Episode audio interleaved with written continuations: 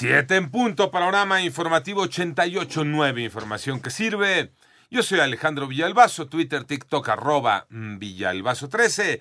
Martes 6 de febrero, Iñaki Manero. ¿Cómo te va, Iñaki? ¿Cómo estás, Alex Villalbazo, Alex Cervantes, amigos de la República Mexicana? El presidente de México dio a conocer ayer su paquete de reformas. René Ponce.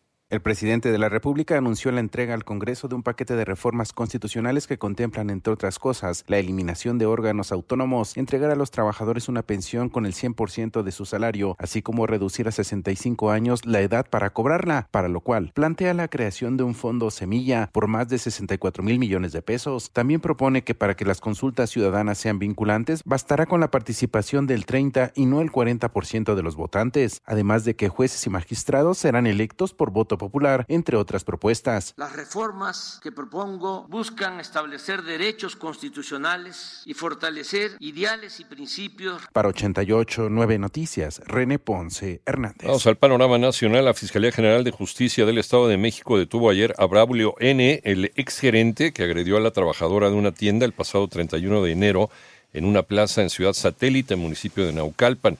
Los elementos eh, cumplimentaron la orden de aprehensión en una casa ubicada en la alcaldía Azcapotzalco, en Ciudad de México, donde permaneció oculto desde que se difundió la grabación. Por otro lado, la tarde de ayer, elementos de la Fiscalía del Estado de México también ingresaron a las instalaciones de la Universidad Autónoma de Chapingo, ubicada en el municipio de Texcoco, para cumplimentar una orden de aprehensión en contra del rector Ángel N. por el delito de violación. Miembros de la corporación mexiquense entraron a las oficinas principales de la rectoría, pero el responsable ya no se encontraba en el lugar.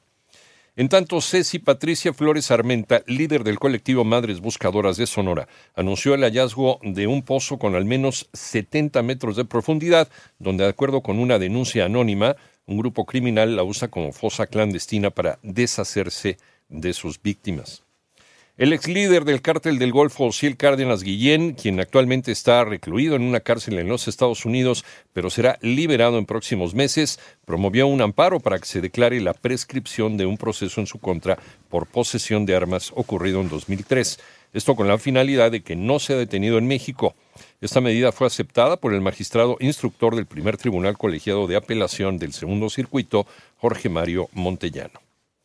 Reitera el gobierno de Ciudad de México que quedó descartado el megacomplejo en el Coloso de Santa Úrsula, en el Estadio Azteca. Joana Flores. En marzo de 2023, la entonces jefa de gobierno Claudia Sheinbaum anunció que se cancelaba el megaproyecto del Estadio Azteca. A casi un año, el ahora jefe de gobierno Martí Batres recordó que los dueños del Coloso de Santa Úrsula declinaron sus intenciones de realizar un gran complejo inmobiliario y ahora solo remodelarán el sitio para el Mundial del 2026. Lo que va a hacer el Estadio Azteca es mejorar las instalaciones que actualmente tiene. No está previsto otro tipo de obra. Va a tener en condiciones sus asientos, sus para afrontar el reto del mundial. Ese proyecto se retiró. El proyecto cancelado contemplaba un centro comercial, hotel, estacionamiento, fuentes y una nueva vialidad. Para 88.9 Noticias, Joana Flores. Vamos al panorama internacional. El saldo actualizado de víctimas tras los incendios en Valparaíso, en Chile, ya asciende a 123 y más de 100 personas desaparecidas.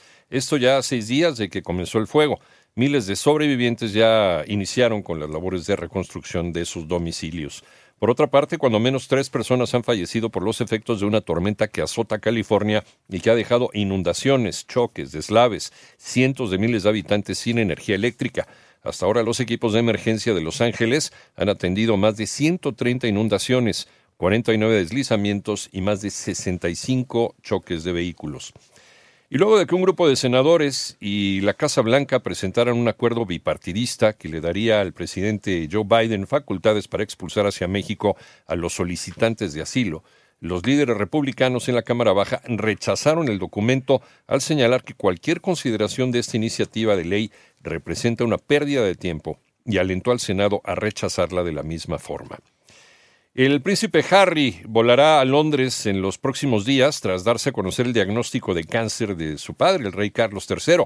De acuerdo con el diario Daily Mail, el duque de Sussex se comunicó con el monarca sobre su diagnóstico y no reveló si su esposa Meghan Markle lo acompañaría.